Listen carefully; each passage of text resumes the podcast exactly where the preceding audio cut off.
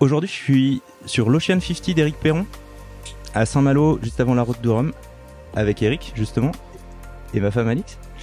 Eric, écoute, euh, est-ce que tu peux te présenter en, en quelques, quelques phrases? Eh ben, moi, je suis Eric Perron, skipper euh, de course large, notamment sur le trimaran euh, Ocean 50 qui, s- euh, qui s'appelle Comme il faut, le nom du sponsor. Et puis, je participe à la route du Rhum euh, dans quelques jours.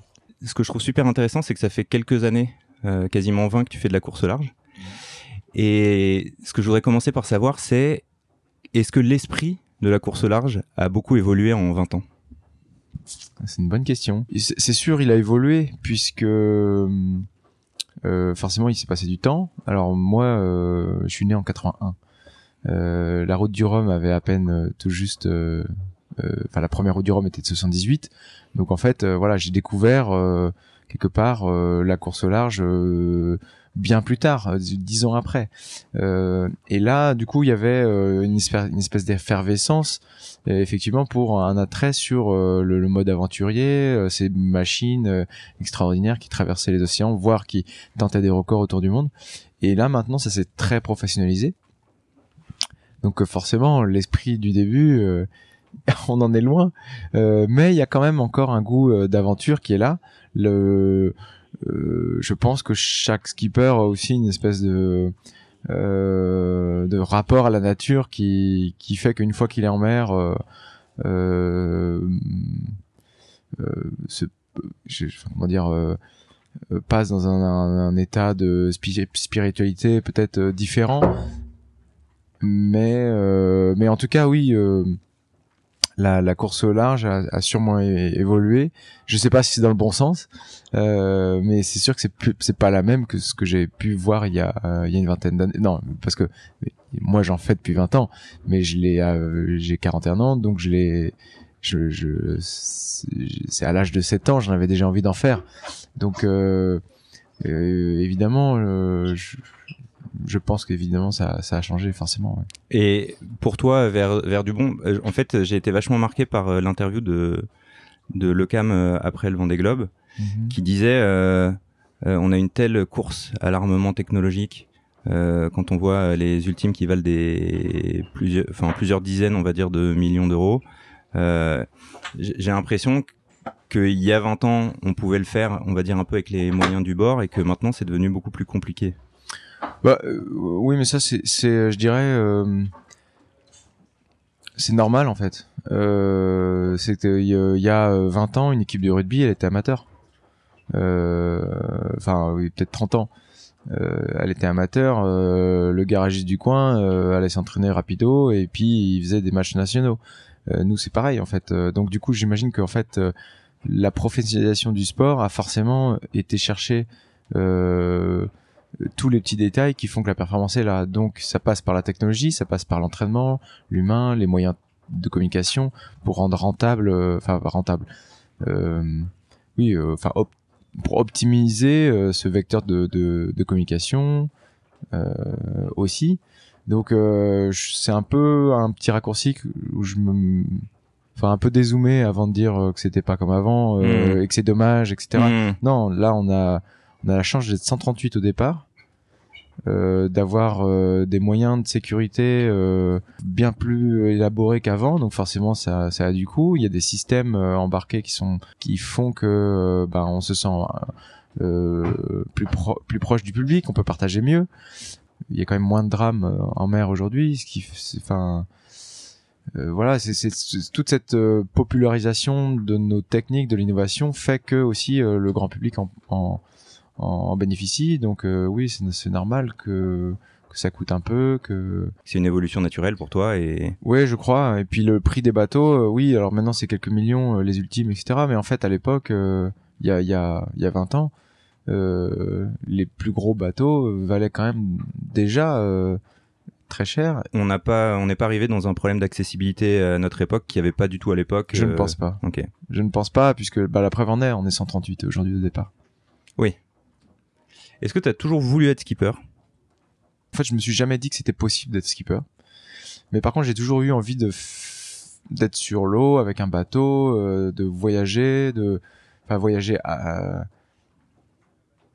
d'aller quelque part en bateau quoi. C'était enfin c'était ça mon mon idée et d'être sur ces machines c'était ça aussi le, truc qui me faisait kiffer quand j'étais gamin. Mes parents m'ont dit bah est-ce que tu veux faire de la voile euh, euh en optimiste euh, au club euh, à la rentrée scolaire quoi. Je dis bah oui pourquoi pas etc.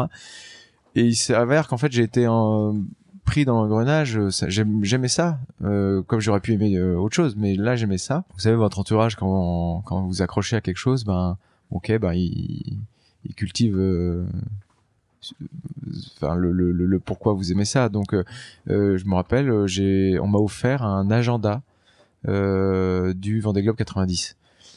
Et, euh, et en fait, ben tous les jours, quand j'ouvrais mon agenda, j'avais rien à écrire dedans hein, j'étais en CP euh.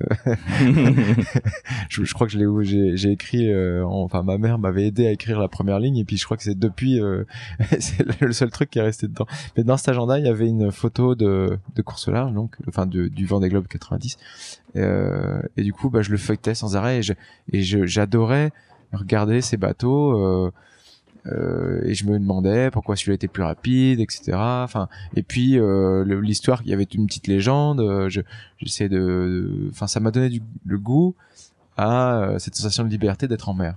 tout ce que racontaient les, les Loïc Perron, les les Florence Artaud, les Poupons, etc. Ça m'a donné envie. Et puis, en plus de ça, c'est à peu près à la même époque, il y a eu la, la victoire de Florence Artaud sur Pierre Ier euh, et du coup, bah, comme tout gamin, euh, j'en avais plein les, les, yeux de, de cette arrivée d'une nana sur un bateau euh, doré euh, euh, à Pointe-à-Pitre et à tel point que je, je me rappelle je me j'avais demandé à, à mes parents si je pouvais acheter le 45 tours de du, du single de Pierre Bachelet avec Florence Artaud qui s'appelle Flo d'ailleurs le single.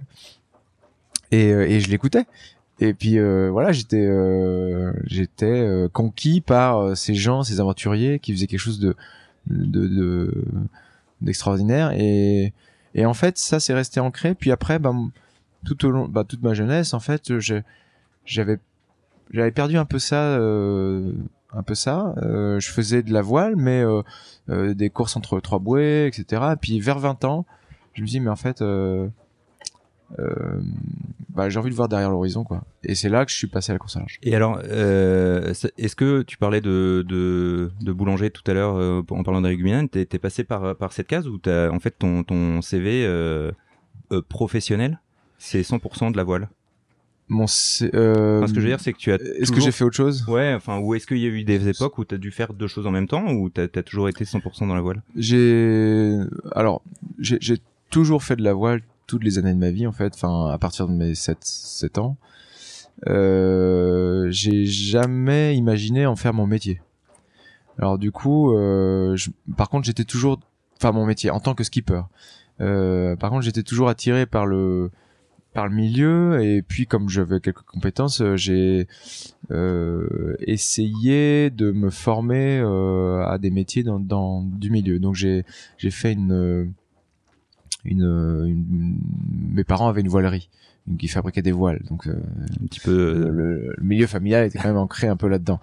Euh, un petit peu orienté quoi. Comme ils avaient une voilerie j'étais intéressé par les voiles et je me suis dit bah tiens il faut que je me forme à la au dessin euh, en CAO euh, pour bah, fabriquer les voiles de, en process un peu plus industriel de, euh, de mes parents qui étaient très artisanal et, et en fait ça c'est arrivé au même moment où je commençais à avoir aussi envie de faire la course au large et donc en fait, j'ai pas travaillé longtemps.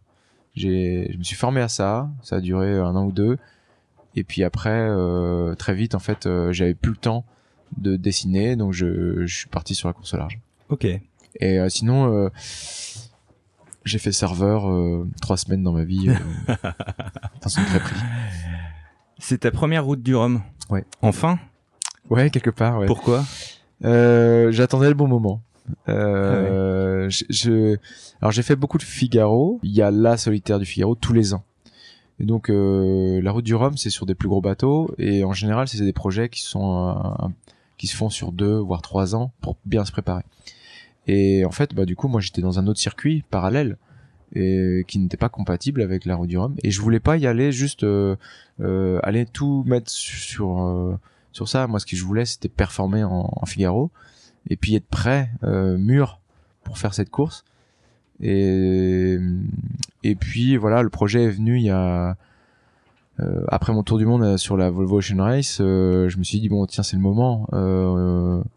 donc c'était il y a déjà 8 ans. il faut il faut falloir s'y préparer. Donc j'ai raté le train pour la dernière, mais voilà il y a il y a deux ans maintenant, on a dit bon bah c'est le moment, il faut faut se préparer. Donc on je me suis dit sur quel bateau? Comment faire, qu'est-ce qu'on qu'est-ce qu'on cherche à faire? Et au final, la fenêtre de tir, je dirais pour pour essayer de monter un projet IMOCA était pas très bonne parce que je voulais faire le Vendée Globe mais en fait c'était pas c'était pas adéquat pour par rapport à mon réseau par rapport à, mes partenaires qui étaient euh, en ce moment avec moi. Et mais en fait euh, et puis je me suis souvenu que je, la route du Rhum en fait c'était euh, pour moi en trimaran et là je me dis mais attends t'es en train de te tromper quoi c'est et du coup là je me suis renseigné savoir s'il y avait des bateaux disponibles et il y avait celui-là qui était dans mes moyens euh, donc voilà, j'ai tout organisé pour que euh, ça se fasse. Donc on a acheté un bateau, démarché auprès des partenaires, essayer de voir si ce bateau pouvait être hum, rénové entièrement, parce que c'était un vieux bateau. Euh, et, et, puis voilà, de, de, fil en aiguille, le plan est en train de se passer. Est-ce que tu peux nous en dire plus un petit peu du coup sur cette catégorie? Des Ocean 50 Alors euh, donc effectivement le donc moi je donc je, je suis sur un Ocean 50 donc euh, qui s'appelait avant les multi 50. Donc c'est des trimarans de 50 pieds donc 15 euh, mètres environ, et qui font aussi 15 mètres de large. Donc c'est des bateaux assez puissants. En gros, la largeur d'un bateau fait sa puissance. C'est une classe qui, je dirais, n'a pas accès par son règlement à la vraiment la haute technologie. On est dans de la belle technologie, mais mais il y a des restrictions. Typiquement, pour des, questions de coût, le, carbone euh, est limité. Euh, pour aussi l'empreinte carbone, etc. Et il y a même un règlement qui nous impose, euh, il y a un numerus clausus sur le nombre de bateaux qui est de 10. Donc on peut pas avoir plus de 10 concurrents sur euh, en Ocean 50 aujourd'hui. Pourquoi? Alors pour plein de raisons, c'était pour limiter les coûts, pour pas qu'il y ait une course à l'armement, qu'on fasse des bateaux euh, poubelles en fait, hein, des bateaux, clac, il est pas bon, bon bah ah voilà, et puis pour garantir les investissements des euh, bah, justement des propriétaires. Euh, en l'occurrence, c'est souvent les skippers ou les sponsors, et de cette manière, en fait, on a un contrôle assez raisonné euh, des coûts euh, et du coup de la plateforme que peut offrir ces bateaux-là. Donc ça c'est les Ocean 50, donc ça c'est des bateaux très rapides euh, qui se manœuvrent en équipage ou en solitaire. Là, en l'occurrence, c'est un solitaire pour la route du Rhum. Et euh, bah, c'est des bateaux qui vont en une moyenne de 20 nœuds. Ils peuvent aller jusqu'à 35, voire 38 nœuds. Euh, et c'est des bateaux très légers qui font 4 tonnes 5 euh, en moyenne. Donc les 4 tonnes 5 pour euh, c'est deux fois moins lourd qu'un Imoca par exemple. D'accord. Euh, donc c'est des bateaux très rapides, mais le, bah, le danger de des trimarans, on le sait tous, enfin on l'a tous en tête, des bateaux qui se sont retournés euh, ou que les bras de liaison ont cassé dans de la mer, etc. Donc c'est c'est c'est ça qui c'est des bateaux rapides, mais où il y a une, une certain un certain risque et euh, c'est ce qui, ce qui en fait que c'est excitant en fait. Hein. Il n'y a pas une sécurité qui fait que quand ça commence à trop giter, il y a quelque chose qui largue tout? On a des dispositifs euh, effectivement ou qui sont obligatoires d'ailleurs. Euh, maintenant, il faut savoir bien s'en servir, que ce soit efficace, etc. Euh, bien. C'est pas automatique? C'est automatique. C'est euh, c'est à dire que bon, moi, enfin le système que j'ai moi, c'est il y a un taquet qui qui euh, qui est comment dire euh, monitoré par un, une petite centrale euh, de calcul qui fait que si cette si le capteur euh, perçoit une gîte trop importante ou un enfournement trop important, le, le, le capteur va libérer la manœuvre qui était coincée dans le dans le dans le taquet. Donc à nous de choisir à combien on veut qu'il s'ouvre euh, à quel moment et, euh, et sur quels critères. Parce qu'il n'y a pas que la gîte, peut y avoir le vent, enfin tous les, les capteurs qu'on veut en fait. D'accord. Et pourquoi est-ce que ça arrive quand même qu'il y ait des bateaux qui se retournent malgré ces dispositifs? Les dispositifs ne fonctionnent pas ou ils agissent trop tard Souvent c'est une erreur humaine, c'est-à-dire que le dispositif est pas bien branché quoi. Est-ce que tu considères que vous faites un sport extrême?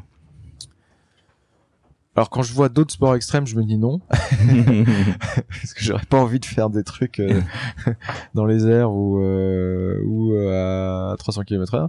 Mais euh, mais oui, quelque part c'est c'est extrême puisque l'accident peut nous nous coûter la, la vie, ouais. Donc quelque part c'est c'est extrême. Et tu tu y penses? Non. Enfin oui, parce que c'est ancré, mais c'est c'est tellement ancré qu'en fait euh, c'est automatique, c'est qu'on fait gaffe tout le temps. Et enfin c'est on fait c'est pas qu'on est on n'est pas conscient qu'on fait gaffe en fait, mais on est conscient que qu'il y a un danger. D'accord. Et hum, en lisant euh, la revue de presse euh, communiquée par tes équipes, il me semble qu'il y a eu des courses où tu avais eu des hallucinations. Ouais, ça arrive, ouais, ouais, ouais. Alors dans les stades, pourquoi ça arrive et, à quoi ça bah en fait, c'est assez simple. Hein. Euh, on a besoin de sommeil, c'est vital. Et quand on, est en manque de sommeil, euh, bah le, le, corps nous le rappelle. Hein. Euh, donc ça commence souvent par euh, euh, une simple perte de tonus musculaire. Et donc ça, c'est vous l'avez tous vécu, c'est la, la tête un peu lourde. on est en train de conduire et puis d'un coup que ça, mmh. ça tombe. Bah ça c'est c'est vraiment c'est tout, tout con, mais c'est c'est un signe que votre corps est en train de dire euh, ben en fait là j'ai envie de te mettre allongé. Donc c'est souvent dans ce sens-là aussi, mmh. parce que j'ai envie que tu dormes. Parce qu'en fait on sait que le d'être allongé favorise la sécrétion de mélatonine, qui favorise l'endormissement, etc. Donc euh, il y a ça, il y a euh, bah, les yeux qui se ferment tout seuls. Euh, voilà, bah ça c'est parce que pareil, le, on s'endort mieux dans le noir. Dès que la dès que la pénombre arrive, en général, on s'endort. Donc, bah ça c'est des des, des, des, petits éléments qui nous disent euh, va dormir quoi. Donc, euh, donc si on repousse sans arrêt euh, ces moments parce que alors que le corps demande du sommeil, un moment, bah c'est d'autres organes et d'autres dont le cerveau, la, la, gestion du, enfin du, de tous les ces capteurs quelque part qui commencent à déconner. Et bah chez moi par exemple c'est d'abord les l'audition. Euh, j'entends des sons, donc je commence là à avoir des, hallucinations, hallucinations auditives. C'est, euh, bah, j'entends un son, un clapotis, quelque chose, et ça me fait penser à une musique. Et après, ça y est, la, la radio est allumée, quoi. Alors qu'il n'y a pas. Il y a rien. Et la radio est allumée, et ça passe, euh, et c'est parti. C'est-à-dire que au début, je sais pas, il y avait une chanson, euh, ça me rappelle, ah tiens, cette chanson mais derrière il y a une deuxième chanson qui arrive alors que le son est, est parti. Ouais. et après ça peut être euh, le point météo le point euh, boursier j'en sais rien enfin euh, et c'est parti t'es en hallucination quoi.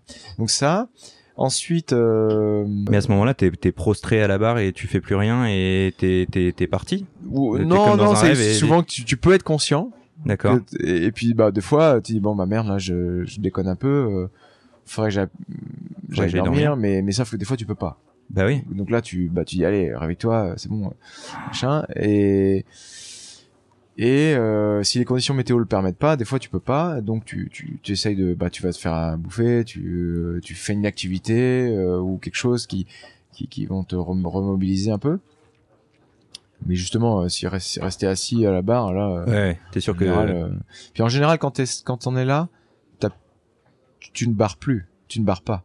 Parce que justement, euh, euh, si tu barres alors que tu es en train d'halluciner, euh, c'est pas bon hein, ce que tu fais. Hein. Donc, euh, euh, du coup, pilote auto et. Oui, voilà. Hmm. Mais enfin, de toute façon, sur ces bateaux, en général, on, le pilote il est souvent en marche puisqu'on a beaucoup plus d'interaction sur les écoutes que que réellement sur le pilote. Quoi. Et, et après, bah du coup, le, le troisième stade, c'est l'hallucination visuelle effectivement moi j'ai vécu où je il y avait un bidon qui ressemblait à une silhouette de chat enfin bref. Et j'ai cherché un chat pendant deux heures dans le bateau quoi. Mais non. Euh, et il dit mais merde j'ai vu.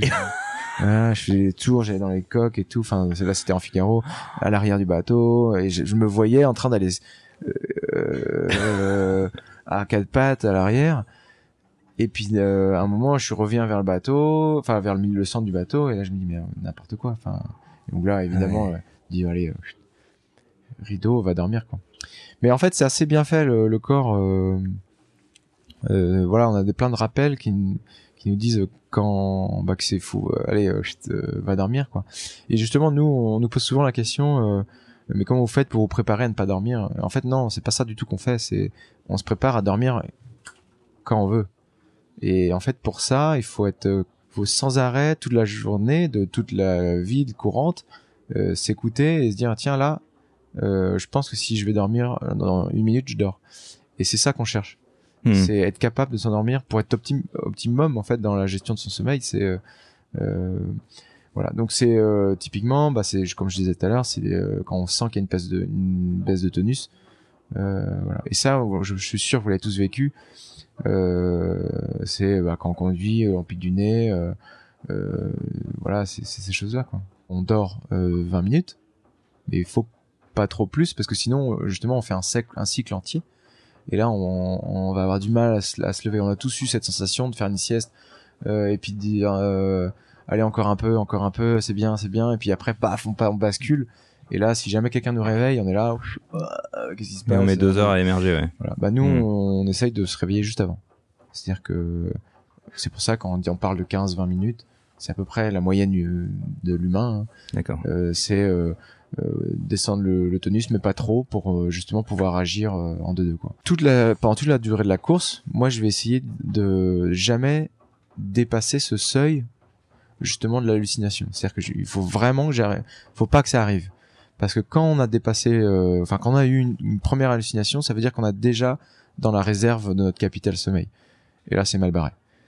parce qu'il va falloir beaucoup de temps pour revenir sur sur une gestion de sommeil normal où on, où, où ça déroule et tout, tout va bien. Surtout si tu cherches des chats dans un bateau euh, au lieu de dormir. Et donc si, si tu si t'en arrives là, de toute façon, c'est enfin quelque part c'est c'est que c'est faut que ça se termine quoi. Donc euh, ou alors tu vas aller dormir, mais là pour le coup tu vas aller dormir deux heures, trois heures, ce qui n'est pas enfin ce qui est possible en, mer quelque soit en, en soi, mais c'est dangereux et c'est là que les conneries arrivent, t'es plus lucide et voilà. Donc euh, nous tout le jeu va être de dormir suffisamment un peu tout le temps pour jamais arriver dans cette euh, dette de sommeil qui demande un, euh, un reset euh, sommeil trop important et qui hmm. du coup te fait perdre la course quoi. Est-ce que tu as une grosse pression on passe du tout au, rien une grosse pression financière sur les épaules? En fait, c'est une boîte que tu, que tu gères. Ouais, c'est, c'est, clairement une boîte. Hein. Euh, là aujourd'hui, j'ai trois employés euh, et il y a des prestataires. Alors, faut savoir qu'en fait, le, le chiffre, mon chiffre, chiffre d'affaires euh, annuel pour un projet comme ça, c'est environ 700 000 euros. Ah ouais. Euh... Donc je, je me permets, euh, Imoca j'avais un ordre de grandeur à un million. Ouais, un million plus que ça, un million cinq je pense. Le Figaro c'était un peu plus tranquille. Entre 200 euh, et 300. Ouais, on, enfin 150 on a, ouais c'est ça, on m'a dit exactement. Et donc là on est au milieu quoi. Voilà, on est un peu au milieu. Bah, en fait c'est directement lié à, au nombre de personnes et euh, et à la grandeur du bateau, puisque plus c'est grand, plus les poulies, les boutes, euh, les voiles sont grandes, donc plus, forcément, bah, il y a un, un, prix euh, rapport matière en fait, hein, hmm. tout simple, tout simple. Et, euh, et, après au nombre de personnes qui, qui, gravitent autour du, du, du, projet, donc on va dire il y a le noyau dur de l'équipe, mais il y a énormément de d'emplois indirects euh, sur ces 700 000 mmh. euros en fait. Hein, mmh. euh, bah, quand on va euh, acheter des voiles, euh, du, du, petit matériel, du sac, du, du des fringues, etc. Donc voilà. il y a la location du bateau. Ah donc il est pas, tu l'as pas acheté? Il est, il a une société dont je suis actionnaire avec huit autres investisseurs. D'accord. Euh, et mon projet, ma société finalement loue à cette société euh, ce bateau. Donc effectivement, il y a, y a un enjeu pour moi financier, donc euh, euh, c'est pour ça qu'on on essaye de trouver toujours des, des financements euh, euh, via des sponsors avec à qui on va pouvoir rendre une prestation médiatique euh, et de la visibilité et du de la relation publique. Donc ça c'est ce qu'on vend. Et, et, en échange évidemment ben eux ils nous ils nous nous financent le fonctionnement et donc je paye ben tout ce petit monde euh, grâce à ça. J'ai une pression financière, oui, parce que souvent on va, on n'arrive pas à, en fait, euh, le, c'est très dur de dire stop à l'entretien du bateau parce qu'on a toujours peur de casser, donc il faut remplacer, faut voilà, et on a toujours peur de de, de manquer quelque part. Et là, euh, il y a toujours un petit jeu et souvent on dépasse euh, ce coût technique ce qui fait que ou voir euh, médiatique hein, en faisant des, des aller un poster un machin j'en sais rien enfin pas mmh. ça c'est un mauvais exemple mais une, une action qui nous coûte et, alors que en face on n'a pas forcément le, revenu pour et donc bah des fois on, on, investit en fait parce qu'on sait qu'on va sur le coup d'après on va pouvoir peut-être un peu gagner et là moi c'est mon cas aujourd'hui euh, bah, puisque j'ai annoncé hier que je partais sur un nouveau programme l'année prochaine. Et ben là, fais pas ma conclusion trop vite. Ah, et donc là, bah, j'ai clairement investi euh, avant même d'avoir les financements. D'accord. Donc euh, là, j'ai une pression financière effectivement. Et qui, après 20 ans, tu te dis, ok, en fait, euh, c'est la dernière. non, non, mais je l'ai déjà vu et je sais que ça, ça, ça peut passer. Ouais, euh... en fait, on est dans, comme tout entrepreneur, à un moment qui achète un nouvel outil, il, il va se dire, euh, enfin, qui achète ou qui loue euh, une nouvelle plateforme, un nouvel, j'en sais rien, un, ben, un nouveau four, euh, il va se dire, ben, c'est bon, ce, ce four-là, il va me permettre de vendre un peu plus. je reprends hmm. le, le, le, boulanger, il va, il va reprendre il va me permettre de prendre euh, de fournir plus donc normalement euh, je sais que je vais pouvoir euh, vendre plus hmm. bon voilà on est dans la même démarche quand on, investit sur un sur un bateau c'est parce que derrière on a un plan qui sera commercialisable et, et qu'on a déjà des intuitions sur ce plan quoi. et justement qu'est-ce que tu leur vends aux aux sponsors. En fait, moi, ça m'intéresse euh, euh, d'autant plus que j'ai commencé ma chaîne YouTube il y a 4 ans. On a commencé par le kite. Euh, et puis, euh, je pense que je suis quelqu'un qui a besoin de se, diversifier. Et je me suis dit, euh, Thalassa a eu un succès à un moment. Je vais essayer de faire des documentaires sur la mer. Et genre, le premier que j'ai fait, il a fait 140 000 vues sur YouTube. C'était un, documentaire sur un remorqueur dans le port du Havre. Et le truc dont je m'aperçois, c'est ok, euh, visiblement il y a une audience euh, qui est prête à répondre à ce genre de, de contenu. Euh, en revanche, je m'aperçois que c'est ultra dur de faire sponsoriser un documentaire comme ça. Mm. Et, et, et, moi, mes budgets de fonctionnement, tu vois, si, si, si je levais, je, je dis n'importe quoi, 6-7 000 euros par documentaire, je serais bien. Donc sur une année, je compte pas le faire à plein temps. Euh, sur une année, on a des budgets qui sont super loin des vôtres. En revanche, euh, toi, effectivement, j'imagine que tu vends plus que juste euh, une image ou, ou disons un logo sur une voile.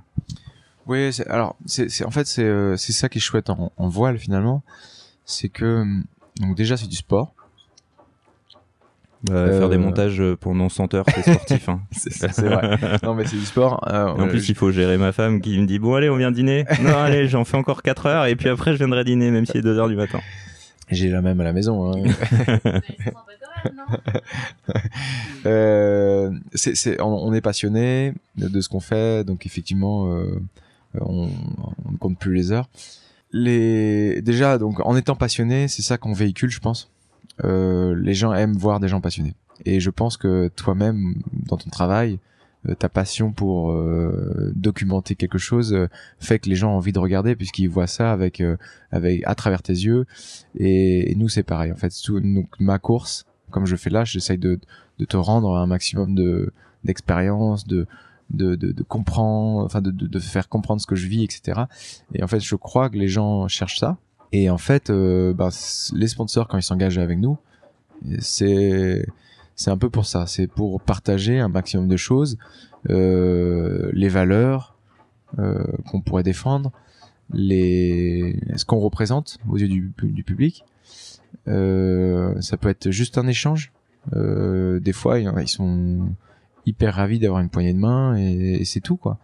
Et d'autres, c'est un autographe, et d'autres, c'est euh, ben une visite du bateau, euh, d'autres c'est je sais pas, enfin voilà, il y a tout un, tas d'échanges. Et euh, donc euh, si on un peu plus si on prend ce que peut ce que peut faire la voile, enfin pourquoi la voile, on arrive à lever de l'argent mm, pour faire tout ça, bah, je dirais que c'est essentiellement aussi grâce bah, à la portée médiatique.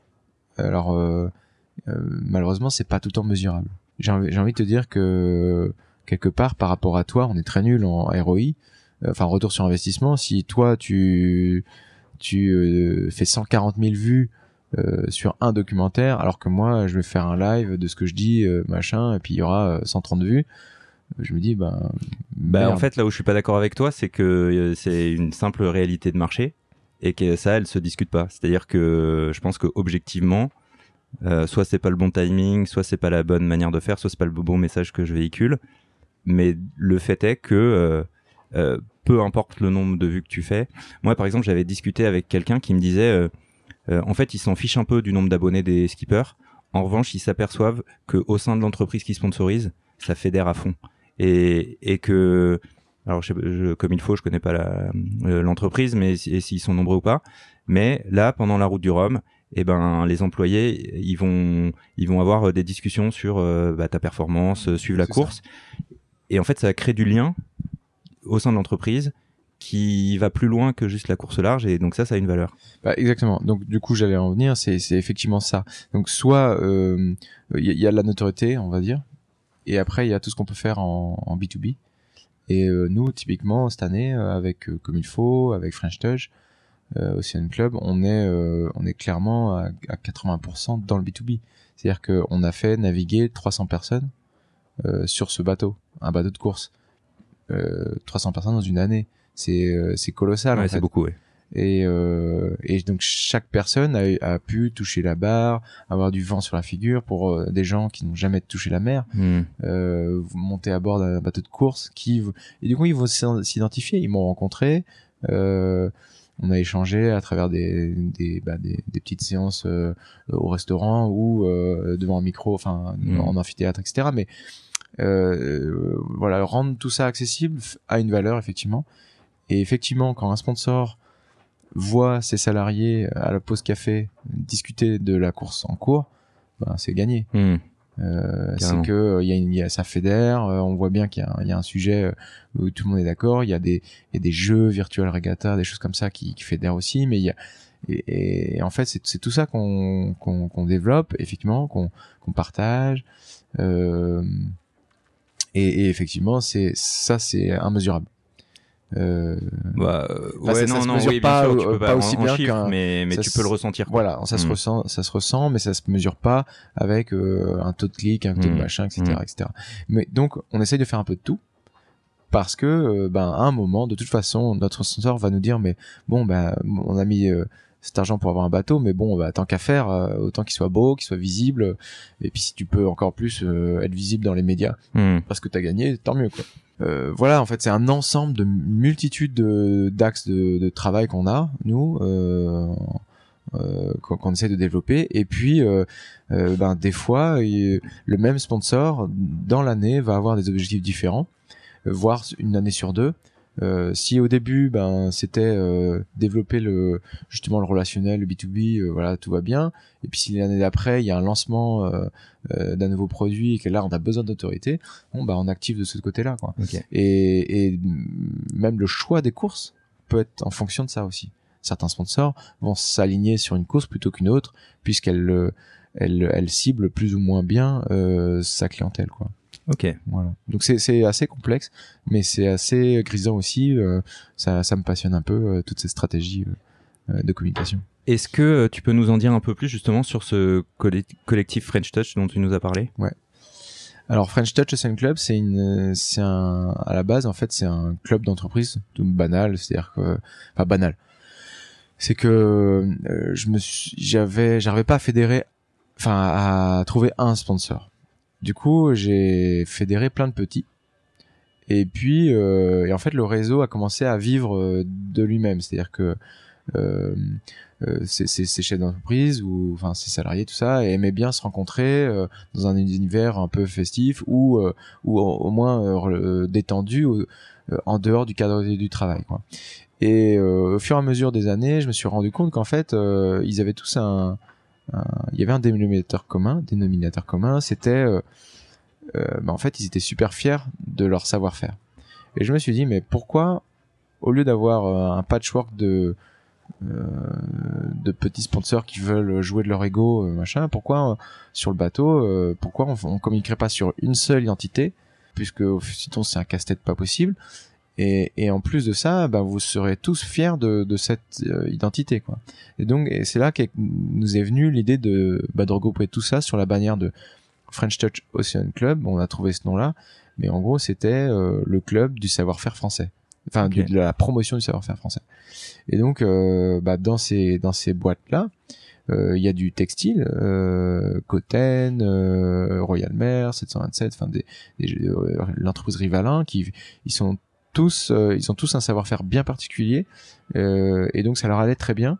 Il y a, et alors ce qui est hyper chouette, c'est que et c'est là où je suis très fier, c'est que j'ai réussi à, à rapprocher certains fabricants. Euh, les déchets de lin deviennent euh, Ah oui. euh, tu vois il y a des choses comme ça qui se sont faites et des rapprochements aussi au sein du club bah, de compétences en fait On va passer sur ta vie perso. Est-ce que tu peux nous parler de tes moutons? Ça, c'était une question d'Erwan qui nous a mis en relation. Je suis assez euh, terrien. euh, j'ai- j'aime bien le vert, j'aime bien euh, la nature. et en fait, euh, du coup, j'avais acheté un terrain en me disant, je vais essayer de construire une, une belle maison en bois, euh, etc. Et puis, euh, en fait, bah, il fallait nettoyer le, le, le- le terrain avant de construire. Et en fait, ce que la première chose que j'ai fait, c'est quand j'ai eu le terrain, c'est que j'ai mis, j'ai fait un, cl- un enclos et, et direct, j'ai mis des moutons. Ils sont occupés Et- de manière sont- green. Et de... voilà, ils ont donc l'éco-pâturage avait vachement de sens pour moi. Je, mais c'est vrai que ça m'emmerdait depuis des, des années de d'allumer la tondeuse pour euh, pour couper Ouais. l'herbe. Je me dis c'est aucun sens. Puis je me suis euh, vu euh, berger, euh, donc j'ai mis ces moutons là et puis euh, j'ai construit la maison dans leur champ. Euh, et au fur et à mesure, en fait, j'ai appris à vivre avec ces moutons. Je, et le troupeau a grandi, euh, réduit, etc. Enfin voilà. Moi, j'ai pas de télé chez moi, mais je j'adore regarder. euh, des fois, je reste planté dans mon canapé, à Ah, regarder, la- regarder la, la la nature. vie. Ouais, la nature. Et puis il y a des interactions extraordinaires. Est-ce que tu considères, j'avais posé la question comme ça à Philippe Arts, que le sport que vous faites est un sport écologique?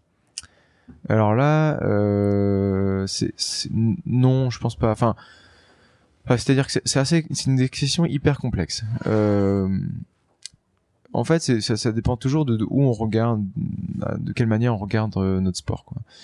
Faudra pas me faire dire ce que j'ai pas envie de dire, mais euh, si on regarde euh, la construction d'un bateau, euh, effectivement, c'est pas écologique. Mais de la même Mais manière, j'ai jamais compris pourquoi, parce que finalement, c'est pas du, pour moi, du plastique que tu jettes. Je t'achètes un sac en plastique, tu l'utilises au supermarché, tu le balances à la poubelle. Euh, Il a servi une fois. euh, Le bateau, il est là depuis 2009, tu m'as dit? Ouais, ouais, non mais en fait ce que je ce que je voulais te dire c'est justement c'est c'est là où on fait vachement de raccourcis. L'écologie c'est très complexe Hmm. et moi c'est un terrain assez glissant euh, puisque en fait on n'a pas assez la euh, on n'a pas suffisamment de connaissances pour dire mais qu'est-ce que c'est l'écologie Oui, ou oui. pas? En fait, c'est- ma c'est là où on question- se situe. Euh, tu vois, par exemple, j'ai, alors j'ai vu des photos de classe 40 qui rentrent de la Transac Jacques Vabre, Jacques Vabre euh, sur des cargos. Oui. Et en fait, tu vois, alors je suis pas du tout un ayatollah et je suis euh, extrêmement perfectible de ce point de vue-là. Mais c'est vrai que tu- te poses la question de se dire, c'est quand même bizarre, ces bateaux. euh, Enfin, classe 40, c'est pas tout petit en plus. Est-ce qu'ils pourraient pas faire autrement? Évidemment, alors c'est c'est très curieux. Alors c'est pour ça que je te dis c'est hyper c'est un c'est un terrain très glissant. Hmm. Mais là où je voulais en venir, c'est euh, euh, aujourd'hui construire quelque chose, que ce soit en bois ou en, euh, en- n'importe quel point de vue de tu te places, euh, on pourrait se dire c'est pas écologique Hmm. en fait. Et c'est ça le problème en fait, c'est quoi bon, Il faudrait déjà définir ce que c'est l'écologie avant de pouvoir juger de qu'est-ce qu'un sport écologique ou pas. Et moi aujourd'hui, euh, oui, je vais te dire, euh, enfin non, je vais te dire, la voile n'est pas un sport écologique. Et, et, et l'autre côté, je vais te dire, mais attends, on a un, on- là on va traverser l'Atlantique avec la force du vent. Hmm. Et là, petit peu de ce point de vue-là, évidemment, tu te dis bah Ouais, ouais. oui, euh, Hmm. C'est écologique. Hmm. Enfin, c'est écologique, c'est qu'on n'a aucun impact à ce moment-là. Par contre, on a un impact avant, après, euh, pendant très peu. Euh, mais euh, voilà, pour construire un bateau, il y a, y a du déchet. Il y a au- presque autant de poids de de, de, de justement de le plastique, des choses qui vont pas être réutilisées dans la construction. Donc, et, et, puis on est dans la pétrochimie. Mm. Aujourd'hui, euh, ben, pour faire une résine, une fibre de carbone, une fibre de, lin, etc., il y a des procédés, il y a euh, du déplacement, euh, il y a de la transformation. Donc, à un moment, on peut pas dire oui, c'est écologique ou pas. Et en plus de ça, on a aussi des, trucs complètement stupides dans notre pratique du sport. Mais ça, c'est tout sport confondu, tout rassemblement, tout euh, un festival, n'importe quoi. C'est des, de- des moments où les gens se déplacent. S'ils s'ils se déplacent pas à pied, Ouais. euh, on pourrait se poser la question. Hmm. Du moment où après on me dit ouais le numérique machin c'est c'est peut-être plus simple et tout, mais du moment que mon message ne passe pas de ma voix à ta voix, en fait, tu pourrais te poser la question, bah, c'est pas écologique en fait, Mhm. parce que bah, là, on passe par un satellite et le satellite, il a fallu le construire, euh, et puis après, il faut héberger le, le numérique, etc. Donc en fait, euh, c'est un grand débat, mais aujourd'hui, j'ai- je dirais que la voile, elle, est, euh, elle peut euh, s'améliorer, c'est évident. Euh, de toute façon, toute notre pratique courante de, de, de, de l'humain, la civilisation Mmh, peut mmh, s'améliorer dans mmh, tous les mmh, sens. mmh. Ça, c'est évident. Et je pense que, par contre, ce que, ce qui, la grosse force de la voile, c'est qu'aujourd'hui, c'est le- probablement un des meilleurs porte-parole euh, pour exprimer ces choses-là. Et donc, oui, il faut regarder à notre pied, euh, à pied de notre porte, balayer à notre, porte déjà pour que ce soit propre. Mais en même temps, euh, euh, donner l'exemple. Mais en plus, là, par contre, là, là, on a une vraie force de frappe. C'est euh, le porte-parole qu'est euh, la voile pourra permettre à justement à montrer de nouvelles pratiques, euh, à innover, euh, ou justement euh, montrer, faire le faire le faire la lumière sur des, des, des pratiques plus vertueuses, etc. Et ça, euh, je crois plus en ça que que de flinguer euh, Hmm. un sport qui qui au final est, est relativement proche d'être vertueux. C'est un vaste sujet, mais je trouve ça toujours intéressant, tu vois, de- d'en discuter et puis moi même de, de m'enrichir de, de points de vue différents. Mm. Est-ce que on peut parler de de tes projets, ton projet futur? Tu n'es pas encore parti euh, pour traverser l'Atlantique et tu as déjà la tête euh, dans le futur? Alors, euh, il faut toujours avoir un coup d'avance parce que les projets mettent du temps à se mettre en place. Et donc, effectivement, j'ai annoncé euh, il y a deux jours que j'allais euh, participer à l'Arkea Ultimate Challenge.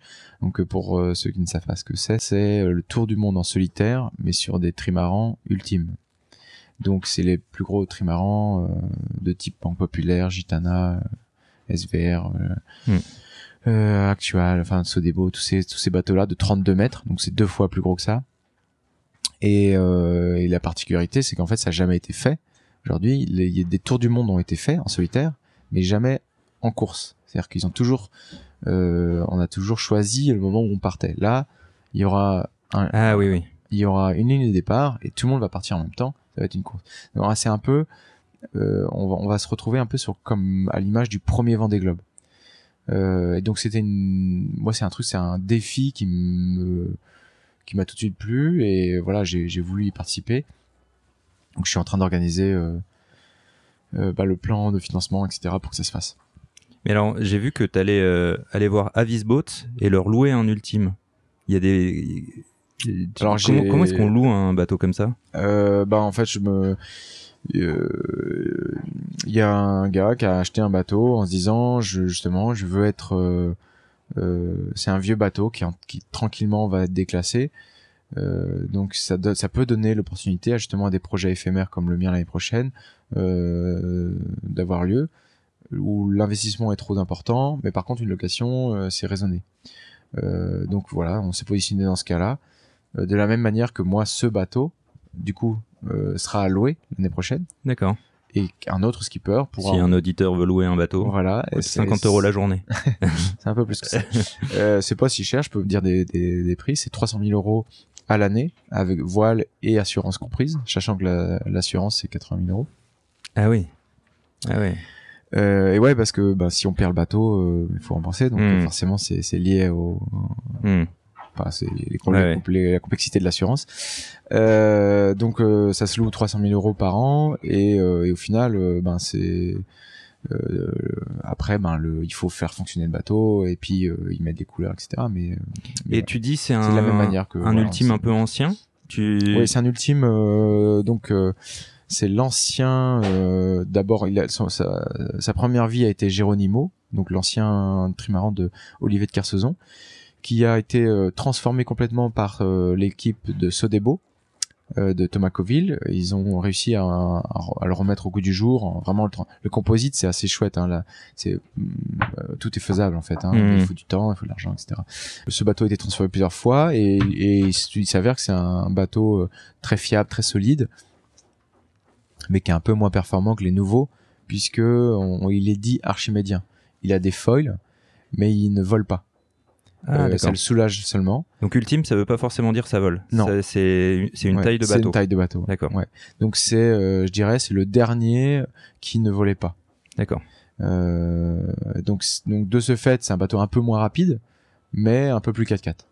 sur un tour du monde, ça peut mhm. jouer, puisque en gros, ben aujourd'hui les, les, bateaux volants, euh, ça va très vite, les chocs, les chocs sont brutaux, la casse est possible, et dès que ça casse, ben ça ne vole plus.